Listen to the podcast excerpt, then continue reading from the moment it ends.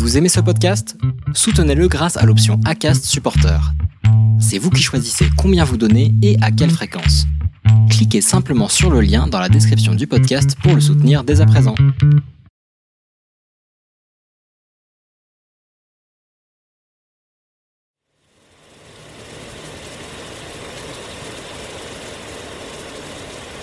Pour moi, les émotions étaient de l'ordre du féminin. Et c'est en fréquentant beaucoup d'amis qui euh, vivaient en couple avec des hommes, qui avaient des sexualités très épanouies avec des hommes, et qui m'ont fait prendre conscience aussi de ma part de féminité et qui ont légitimé le trop plein d'émotions que j'avais en moi que j'essayais justement de cacher de mettre sous le tapis euh, parce que j'avais été élevée dans une famille où primait la raison et l'abstraction.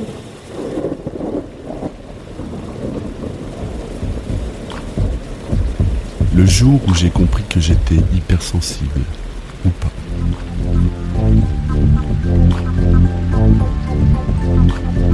HS, c'est une série d'entretiens avec des gens comme vous et moi, qui un jour ont pointé du doigt certaines caractéristiques de la douance en eux. Se savoir comme tel, à quoi bon Se découvrir sous cette facette, est-ce suffisant Faut-il se faire tester au risque de perdre d'illusoires illusions Comment vit-on avant d'identifier ces signes? Que se passe-t-il quand on a franchi le pas de passer le test qui prouverait qu'on est un haut potentiel? Et que vit-on une fois qu'on sait qu'on l'est Ou pas? Merci d'écouter HS, le podcast situé à l'intérieur d'un hypersensible. Ou pas.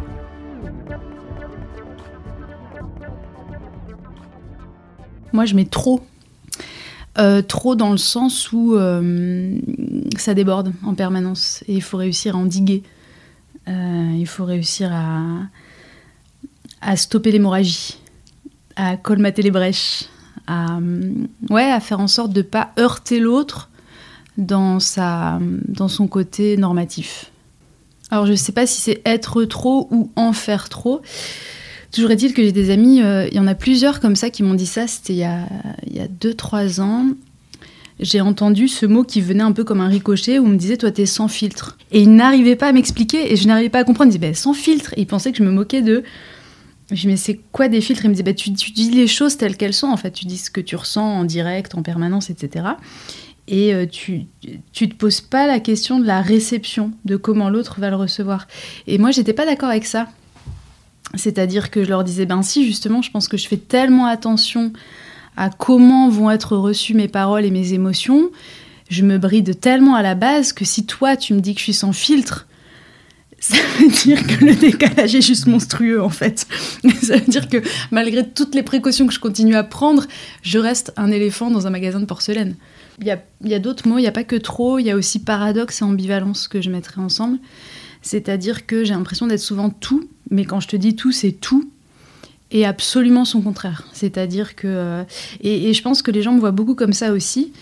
Euh, pour te prendre un exemple récent, hier soir, j'ai un ami qui m'envoie un message qui me dit Ouais, je suis avec euh, telle personne et telle personne dans un bar, est-ce que tu me rejoins? Et j'avais pas identifié les personnes en question parce qu'il avait mis des surnoms que je connaissais pas. Donc je me suis dit Je dois connaître ces personnes étant donné qu'il met des surnoms. Et j'arrive et en fait, il était avec sa copine. Et je pense que c'était une façon assez pudique de dire Je suis avec ma copine, j'aimerais te la présenter, ramène-toi. Un texto qui arrive à 10h du soir. Bon, ok. Et en fait, c'est comme si pendant toute la soirée, il me disait Ne sois pas trop, tout en me disant Sois toi. C'est-à-dire que j'ai bien vu qu'à des moments, il avait peur que je déborde. Il, il me cerne, il me disait C'est comme s'il voulait présenter à son ami sa copine complètement tarée et qu'en même temps il redoutait les moments où pour lui je dépassais les bornes. Et je pense que c'est ça en fait, par rapport aux gens qui m'entourent, ils me disent oh là là t'as trop foutu le merdier en soirée, euh, ça craint, euh, franchement t'aurais pu te tenir, t'aurais pu être un peu sage. Bon, il y a une soirée demain, ça dit de venir, mais cette fois-ci, euh, tiens-toi à carreau. Et alors qu'en même temps, si tu veux, c'est ça qu'ils recherchent chez moi. Ils recherchent le côté débordant, le côté sans filtre, tout en me le reprochant. Et je pense que c'est ça l'hypersensibilité, c'est-à-dire que tu, tu les renvoies à des choses qui n'ont, enfin, qui pourraient assumer éventuellement, mais ils n'en sont pas tout à fait capables, donc ils vont te rejeter la part de culpabilité de ce que eux aimeraient pouvoir vivre de façon aussi intense et, euh, et, honnête par rapport au monde en fait. C'est la tempête émotionnelle. avant, je, je disais pas trop ce qui se passait à l'intérieur, parce que je venais d'une famille où on ne disait pas, une famille de taiseux. Et de fil en aiguille, ça commençait à me faire marrer dans le sens où je me suis dit que ça pouvait être quelque chose qui, qui me permette de créer un lien avec les gens. Avant, j'avais l'impression que ça m'éloignait d'eux, et maintenant, je me rends compte que ça peut être une façon de les toucher et d'entrer en lien avec eux. Et ça, ça a été effectivement un grand bouleversement, je pense, parce que du coup, je suis passée de l'isolement dans ma tête à quelque chose de beaucoup plus liant et harmonieux. Tu vois, ce côté déconne qu'avant, euh, j'essayais de, résorber. Je me disais, mais il faut être sérieux, t'es dans tel contexte, il faut se comporter de telle façon, etc. Maintenant, je l'assume beaucoup plus et je m'amuse de ça, en fait. Je m'amuse un petit peu à tester les limites, pas de façon rebelle, mais plutôt de façon à, entrer encore plus en profondeur dans, les relations humaines, en fait, dans les modalités de communication et ouais, d'authenticité dans les rapports humains sachant que pour moi, le langage déjà a une forme de trahison euh, dans la communication. Empathie sans frontières. C'est un peu tout ou rien, c'est soit une ivresse, soit un naufrage. Hum, c'est-à-dire que parfois ça peut m'emmener très loin. J'ai l'impression de communiquer avec le divin, avec les astres, d'être complètement en dehors de la terre, dans une euphorie permanente, etc. Et puis juste après, ça va redescendre d'un coup. Et euh, je vais me dire merde, qu'est-ce qui s'est passé? Alors qu'en fait, j'aurais juste capté la pensée d'un passant qui déprime un petit peu et que j'aurais fait mienne. Donc c'est aussi, je pense, une empathie qui qui des fois est très difficile à gérer. Je me pose beaucoup la question des frontières entre le ressenti de l'autre et le mien. C'est-à-dire que parfois, je, vais être dans un certain état d'esprit, et puis tout d'un coup, ça va changer d'un coup, et je vais pas savoir d'où ça vient. Et c'est qu'après, en y réfléchissant, justement, en le rationalisant, et même en le verbalisant, j'aime bien un peu mettre des mots toute seule, un peu parler à voix haute toute seule, pour comprendre ce qui se passe. Je vais me dire, ah oui, mais en fait, non, ça, c'est pas à moi, ça. Ça, c'est à la personne que je viens de croiser, ou ça peut me le faire aussi dans le métro, c'est-à-dire que une personne va s'asseoir à côté de moi, je vais sentir un truc euh, assez assez bad trip et inversement, enfin bon, ça arrive moins dans le métro, en général c'est plus bad trip que youpier, mais euh, c'est vrai que si t'as une personne euh, qui est joyeuse, qui entre en souriant, ça va ça va me projeter aussi dans cet univers-là.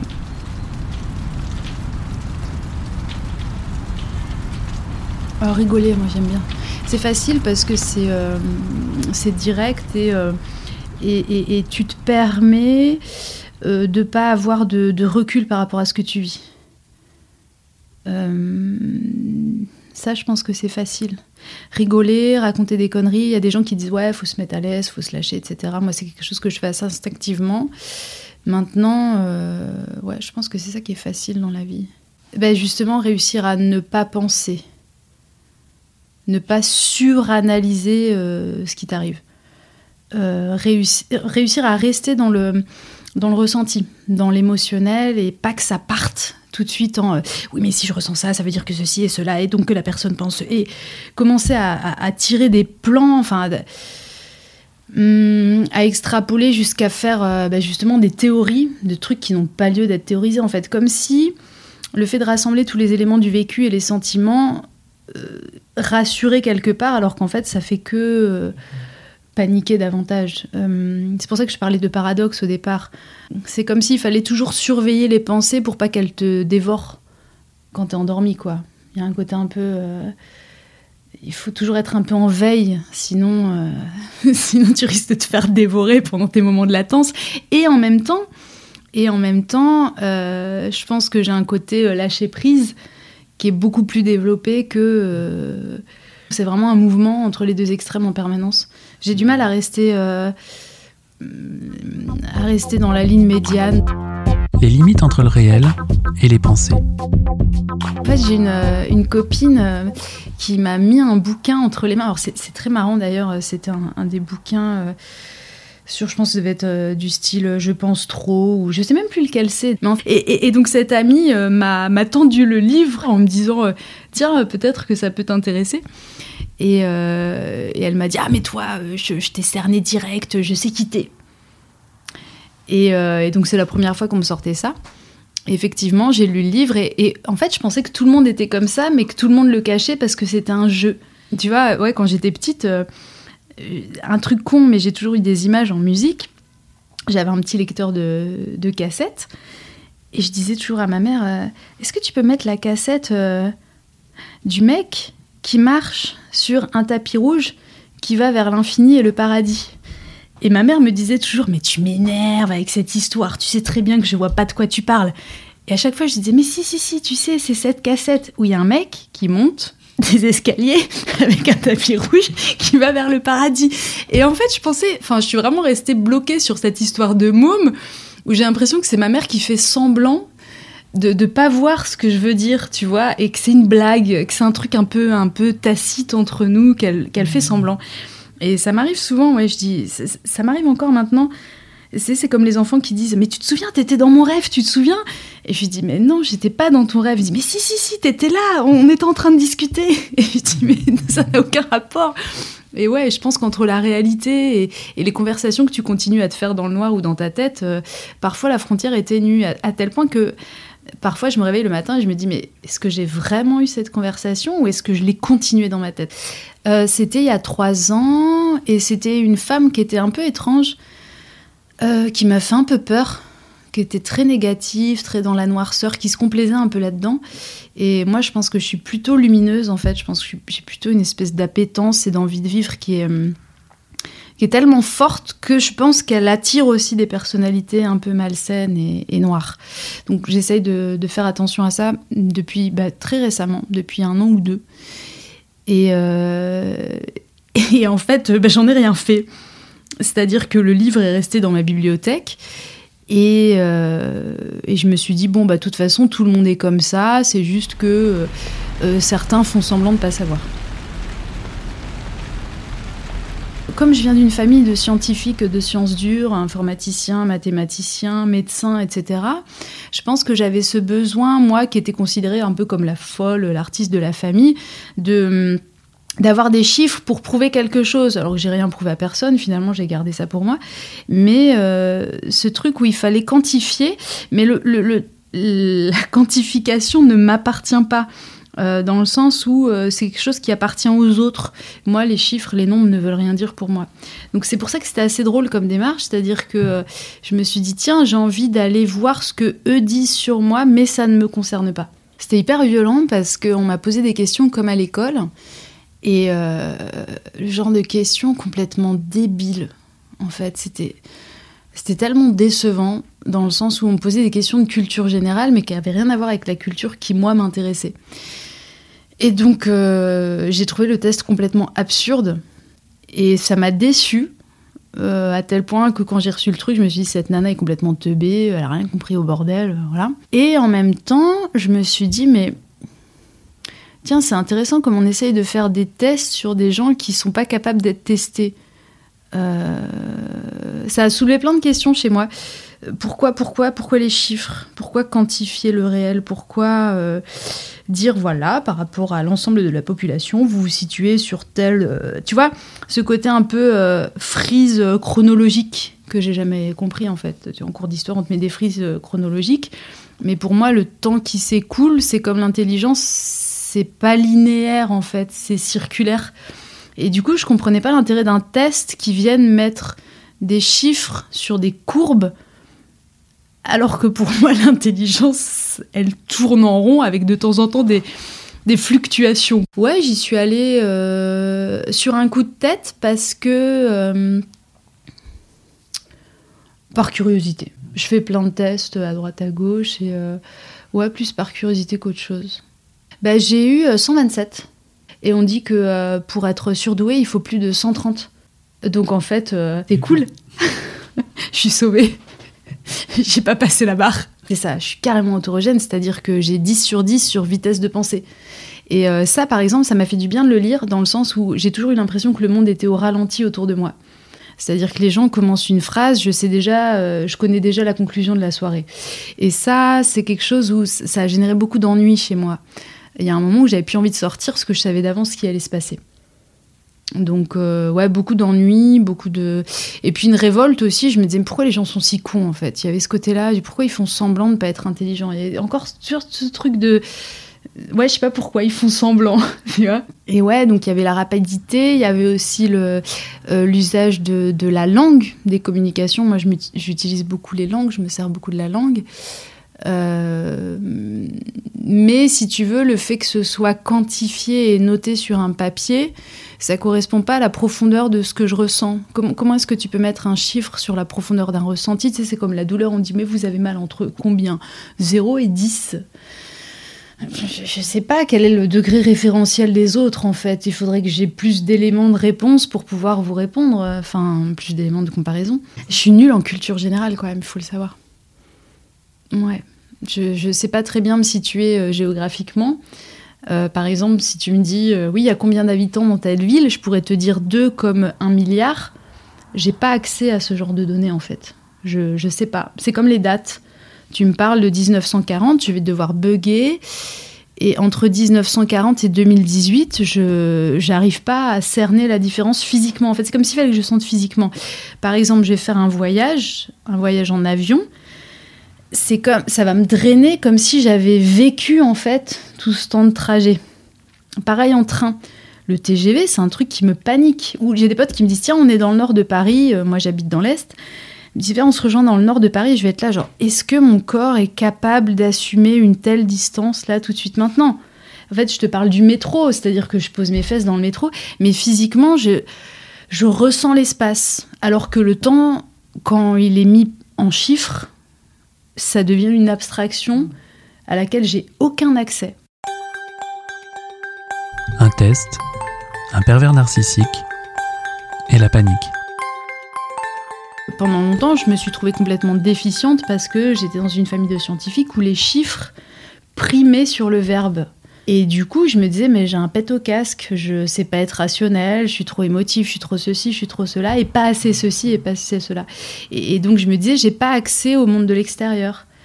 Et c'est pire que ça, c'est que je me disais, bah oui, mais peut-être parce que je suis une fille et que du coup, il faut que je sois gentille et puis, euh, et puis que je laisse faire les choses. Et puis, tu vois, il y a un côté un peu comme ça. Genre, de toute façon, il vaut mieux être bête quand tu es une fille. il y avait beaucoup ça. Il y avait beaucoup ça.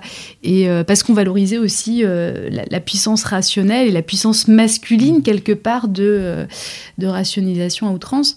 Donc je me suis beaucoup perdue là-dedans parce que pour moi les émotions étaient de l'ordre du féminin et c'est en fréquentant beaucoup d'amis qui euh, vivaient en couple avec des hommes, qui avaient des sexualités très épanouies avec des hommes et qui m'ont fait prendre conscience aussi de ma part de féminité et qui ont légitimé le trop plein d'émotions que j'avais en moi que j'essayais justement de cacher et de mettre sous le tapis euh, parce que parce que j'avais été élevée dans une une famille où primait la raison et l'abstraction quoi. Alors je l'ai passé il y a un an donc c'est quand même assez récent. Au début, euh, j'ai fait un peu comme si de rien n'était.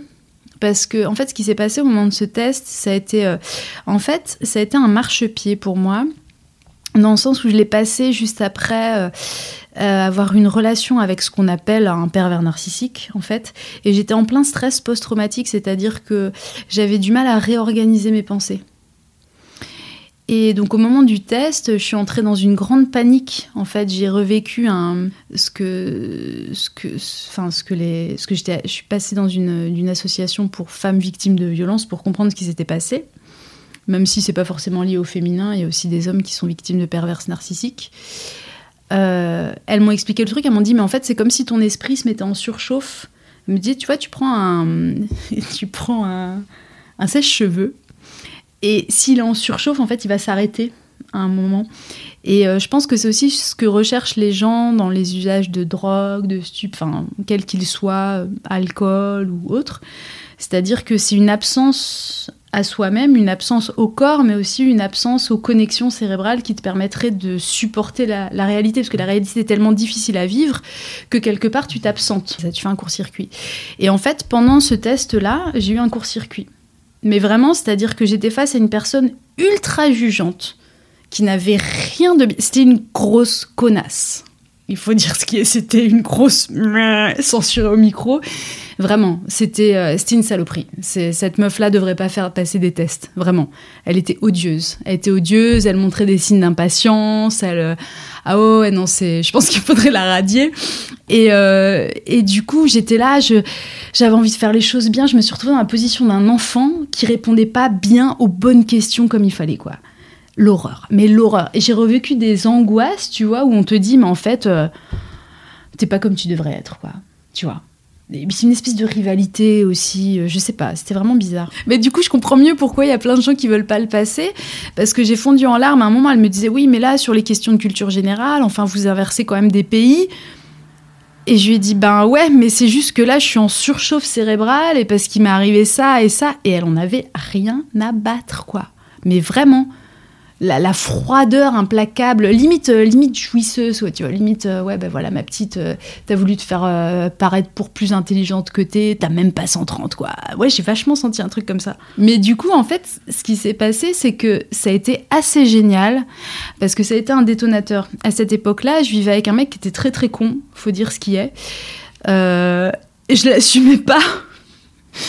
Et parce que justement, j'étais dans cette volonté de me normaliser je me disais, mais il faut que je sois sage, il faut que je sois gentille, il faut que j'accepte de partager mon, espace euh, avec, euh, avec la même personne tous les jours, etc. Alors que c'est complètement intenable pour moi. Enfin, ça dépend avec qui, je pense, mais en tout cas avec lui, ça marchait pas du tout. Et, euh, en gros, j'encaissais son pathos au quotidien. Et le fait de m'extraire de ce bourbier en disant, ok, d'accord, ben en fait, je suis pas moins que toi, je suis peut-être plus Là, ça changeait quelque chose. Là, je passais, bon, symboliquement, du vilain petit canard au cygne. Mais euh, il y avait ce côté où, quelque part, euh, en tant que femme, je pouvais dire et assumer le fait d'être plus intelligente euh, que le type avec qui je, vais, avec qui je vivais. Et ça, ça, mine de rien, je trouve que dans, dans les trajectoires familiales, c'est. Enfin, émotionnelle, amoureuse, c'est pas rien. Parce qu'on est quand même dans une société où l'intelligence, c'est avant tout masculine, et qu'une femme intelligente, ça fait peur. Et que moi, j'ai toujours appris, ou en tout cas, on m'a toujours appris à brider mon intelligence pour pouvoir avoir un bon boulot, pour pouvoir éventuellement rencontrer quelqu'un, etc. On m'a toujours dit, ne te montre pas plus intelligente qu'un homme. C'est voilà, c'était vraiment une règle qui était même pas tacite en fait. C'était euh, ne dépasse pas les bornes le pays où l'on n'arrive jamais. Hmm, je pense que j'ai été assez cassée dans, ma, dans, mon, envie de tout savoir, dans mon envie de tout découvrir, de tout comprendre. Euh, j'étais dans une famille où on n'aimait pas les questions. Et, euh, et, quand tu posais trop de questions, tu te prenais une branlée. En gros, c'est ça. Et donc, j'ai appris très tôt à ne pas poser de questions. Et là, je suis en train de prendre ma revanche. à l'âge adulte, je pose de plus en plus de questions. Mais euh, Ouais, je pense que j'ai été une enfant bridée. on m'a toujours fait sentir que je prenais trop de place et que c'était pas bien. C'était euh, dans un pays euh, où on n'arrive jamais. non, c'est vrai. C'est Georges Sand, c'est le, titre d'un roman de Georges Sand. Et euh, le pays où l'on n'arrive jamais. un endroit où tu as l'impression que tu vas jamais sortir un endroit où tu te sens englué, embourbé, avec la forêt tout autour. Et, euh, tu te dis, mais euh, c'est une blague. Quand est-ce que ça s'arrête, quoi? C'est une blague. Quand est-ce que j'en sors? Et même quand t'en sors, tu te rends compte que t'as des fantômes qui te poursuivent et qui te disent où reste de là où tu viens, reste reste là où t'étais en fait, ne ne te développe pas, ne te déploie pas c'est pas bien. Conflit de loyauté où il faudrait rester à sa place et toujours tout revoir à la baisse en permanence. Tout ce qui me faisait vibrer, euh, la musique, euh, le théâtre, euh, le, mm, tout ce qui faisait vibrer les émotions, le corps et l'esprit, c'était réprimé en fait dans ma famille. Il fallait souffrir, il fallait travailler dur, la vie c'est quelque chose de compliqué et moi, j'étais tout l'inverse. C'est euh, moi, je voulais découvrir, je voulais rencontrer des gens, je voulais parler. C'est comme si j'étais en permanence dans un truc qui essayait de m'étouffer et qui a fait que raviver ma force de vie, en fait, je pense. J'ai pas trop compris l'adolescence parce que euh, moi, j'étais beaucoup dans des bandes de, de, mecs. En fait, j'étais souvent la seule fille. Et tout d'un coup, j'ai vu arriver des filles euh, qui avaient d'autres intentions vis à -vis de mes potes. C'est-à-dire que tout ce qui est euh, naissance de la sexualité, j'ai pas très, pas très bien compris. Tu vois, moi, ça arrivait beaucoup plus tard. Et, euh, et moi, je pense que, enfin, ouais, même, si je suis en train de réfléchir, même jusque 20 ans, je pense que ça m'atteignait pas du tout, en fait. Le fait de d'aller rechercher un, mec ou d'avoir envie de, de vivre une, aventure amoureuse, ça me, j'y pensais pas. Moi, je voulais continuer à aller faire du vélo dans les bois avec mes potes, en fait, tu vois. Et, eux, ils étaient dans d'autres stades de développement, et moi, je voulais juste rigoler comme une enfant, et je, je, comprenais pas ces nanas qui arrivaient et qui ralentissaient, en fait, les, les délires de déconnade que j'avais avec mes amis.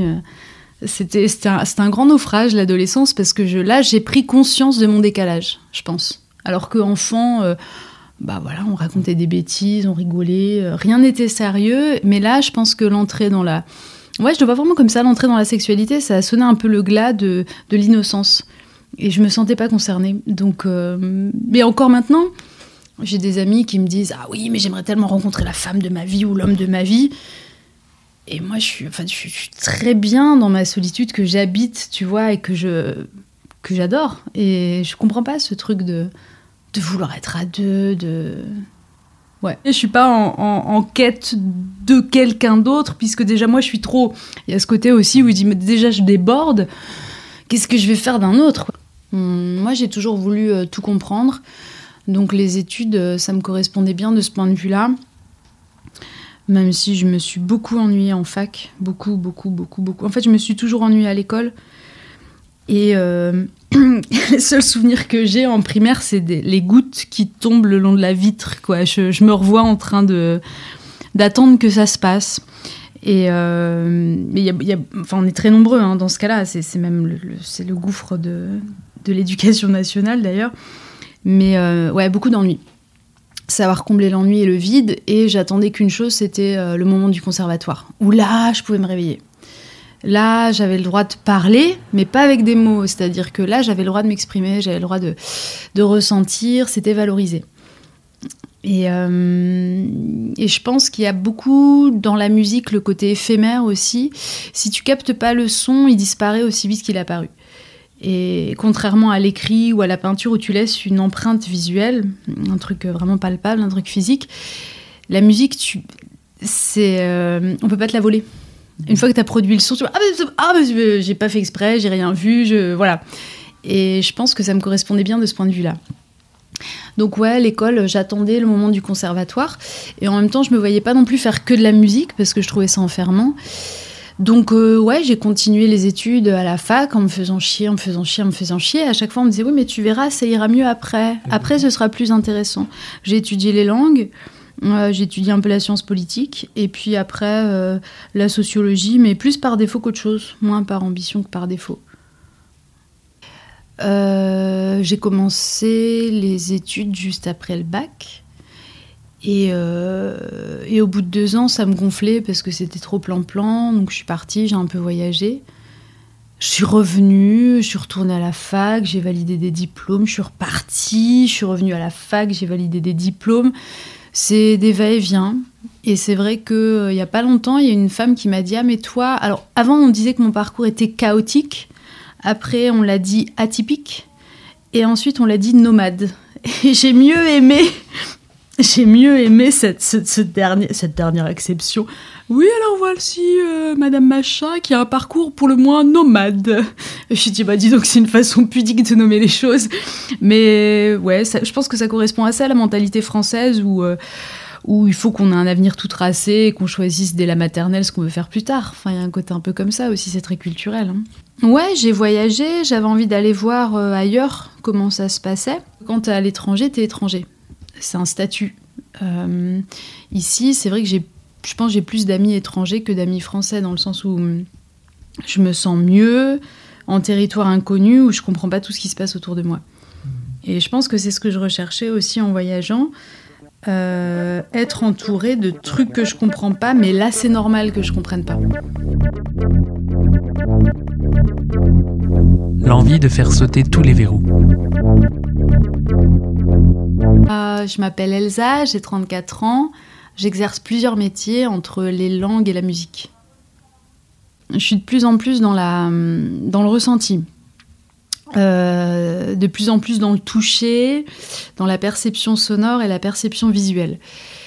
Je donne de plus en plus de crédit. Euh, moi qui ai toujours cherché à étouffer ce que je ressentais, là je suis un peu dans la démarche inverse.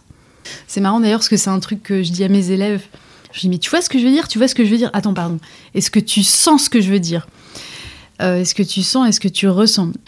Alors, il y a une partie rationnelle qui a une demande d'étayage très, euh, très scientifique, très normé, pour quelque part répondre aux codes d'une société qui ont été institués avant moi, mais avec cette envie de faire sauter pas mal de verrous.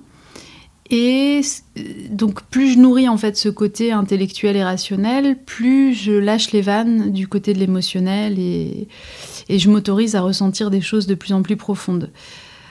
Euh, je pense qu'avant ça me faisait peur parce que euh, comme on m'a toujours dit t'es trop, tu devrais moins ressentir, tu devrais être moins, j'étais beaucoup dans cette, dans cette quête de la normalité. Alors que maintenant, euh, j'ai plus peur de pas être aimée pour ce que je suis. Je pense qu'avant, je cherchais à, à, comprendre les codes pour m'y fondre.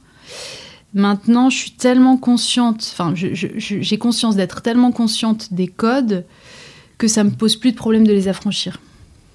J'ai plus la peur d'être abandonnée ou d'être mal aimée. J'ai plus peur d'être seule avec mon piano et mes chats a un truc comme ça, tu vois. Je, je me suffis à moi-même, donc j'ai pas besoin d'approbation. Je pense qu'il y a beaucoup de une question d'approbation. Euh, j'ai pas envie d'être la bizarre, j'ai jamais recherché les marges. Et en même temps, euh, quoi que je dise, quoi que je fasse, je suis toujours à l'amende en fait. Je suis toujours à côté de la plaque. Donc il y a un moment où tu dis, ben, autant l'assumer parce que ça sert à rien d'être en lutte. Et, peut-être que justement en l'assumant, je peux aider d'autres personnes à, assumer elles aussi leur part de vulnérabilité et de sensibilité. Je pense que ça, c'est. Ça, pour le coup, si je devais choisir une voie, ce serait celle-là, à savoir, euh, euh, par rapport, en étant honnête avec moi-même, permettre à d'autres gens de l'être vis-à-vis d'eux-mêmes. Dans la mystique, en fait, on te dit que. Euh, tu ne nais pas dans ta famille par hasard. Tu as des inaccomplis à accomplir. C'est-à-dire, euh, moi, j'ai grandi dans une famille où on n'avait pas le droit de parler, alors que moi, je déborde. J'ai besoin de m'exprimer par tous les sens, par euh, la photo, par la musique, par la peinture, par, la, par tout. Tout, tout, tout, tout, tout, tout devient matériau à expression et effectivement, je, c'est déversoir. Euh, et, j'ai une mère aussi qui a été, euh, qui est morte d'une tumeur cérébrale. Euh, quand on lui a découvert, moi j'avais 19 ans, et apparemment elle l'a drainée depuis une dizaine d'années. Et elle était amputée du côté affectif. C'est-à-dire que souvent, quand j'étais petite, je la regardais, je disais, mais en fait, tu me parles comme un dossier. Je suis pas ton enfant. Il n'y avait pas de, avait pas de toucher. Ma mère ne nous touchait pas. Elle n'était pas affective. Elle était, elle jamais de mots tendres. Elle avait il y avait une grosse distance. Et quand on a posé son diagnostic, bah oui, mais moi, c'est une tumeur cérébrale, en fait, elle, est affectée du côté droit. Je me suis dit, mais en fait, c'est logique. Tu vois, toute cette absence de, lien affectif devenait raisonnable, en fait. Enfin, disons qu'il y avait des, un diagnostic qui venait se poser dessus. Et ça m'a rassurée, parce que je me suis dit, non, c'est pas moi qui suis pas digne d'être aimée, c'est ma mère qui a un pet au casque, concrètement, parce que c'était le cas. Et en fait, je me suis dit, c'est assez génial parce qu'entre mon père très violent qui nous empêchait de parler et ma mère qui n'avait pas accès à sa propre sensibilité, finalement, moi au milieu, j'arrive et je détonne complètement et j'envoie tout valser en étant, euh, voilà, celle qui, celle qui fout la merde, mais sans le savoir concrètement, parce que c'est ça aussi. T'as l'impression que les familles, euh, elles vont bien tant que t'es pas là, mais quand t'arrives, tu fous le camp, quoi. Et on te le reproche. Alors je sais pas pourquoi, tu deviens un peu le catalyseur au pathos familial je pense que ça viendrait de leur propre refoulement. Et que si moi je déborde, c'est parce que eux pas pu ou su, ou je sais pas comment, c'est leur problème, euh, assumer ça. Tu vois, quand quand j'observe euh, la tumeur cérébrale de ma mère, je me dis mais en fait elle a pas, pas osé quoi. Tu vois, il y a un côté où euh, je pense qu'elle a essayé de s'amputer elle-même de sa propre sensibilité jusqu'à en créer une tumeur. Elle s'est mangée de l'intérieur. Mais tu sais qu'il y a plein de femmes comme ça, en fait. Tu vois, ça rejoint ce que je te disais sur le fait que l'intelligence féminine soit pas. Parce que finalement, moi j'ai rencontré beaucoup de compagnons où au début ils sont séduits par ton intelligence, puis après en fait ils veulent te désinguer parce que culturellement, tu, tu vois, il y a ce côté où l'homme doit être au-dessus de la femme. Et ça, même si tu veux lutter contre, même si tu veux pas, euh, c'est il y a un côté qui, qui un côté massif qui fait que c'est difficile en tout cas en tout cas pour moi ça l'a été et puis pour ma mère et puis certainement pour mes grands-mères et mes arrière-grands-mères je pense que ça s'inscrit aussi dans une trajectoire généalogique t'as ce côté où il faut que tu restes à ta place quoi. Femme puissante Alors actuellement, il y a une pianiste très en vogue qui s'appelle Katia Bounachivili. Je ne sais pas comment on dit son nom, elle est géorgienne. Elle joue du classique avec des robes euh, très sexy et elle parle de la puissance féminine dans des œuvres masculines. Moi, je suis très branchée là-dessus, en fait. Je parlais de, de féminin et de masculin parce que j'ai fait mon chemin aussi par rapport à toutes ces théories féministes euh, qui sont très rationnelles, très intellectuelles. Moi, j'ai l'impression qu'on, au niveau de, de, ce qui est en train de se passer d'un point de vue sociétal, on est plus dans une re-rencontre du masculin et du féminin, qu'on soit homme ou femme, en fait. On n'est plus dans une rivalité, dans une guerre de, de pouvoir. Euh, j'ai l'impression qu'on réharmonise et qu'on rééquilibre. Et cette femme, c'est la puissance féminine. Et, euh, elle est très masculine. Tu vois, il y a ce côté... Euh, voilà, au niveau politique, moi, j'aime bien, j'aime bien Taubira même si je la trouve un peu, un peu limite sous certains aspects. J'ai pas beaucoup de gens que j'admire. A... Je vais plutôt admirer des univers. Je parlais d'une pianiste tout à l'heure, je peux parler d'un pianiste, Jeff Neve, qui lui me touche dans sa capacité à, à, synthétiser les éléments du classique, du jazz et de ses propres univers pop, un peu folle, parce qu'il a un côté un peu folle. Je l'ai vu en concert. Euh, il dit Ah, voilà, le plus beau saxophoniste de la Terre, mon mari. Tu vois, cette, euh, bah, justement, cette féminité assumée. Je l'aime à la fois chez les hommes comme chez les femmes. J'aime la masculinité chez les femmes et la féminité chez les hommes. Je pense que c'est. J'ai l'impression de toucher là un équilibre qui, correspond à, l'idée que je me fais d'être incarné et entier.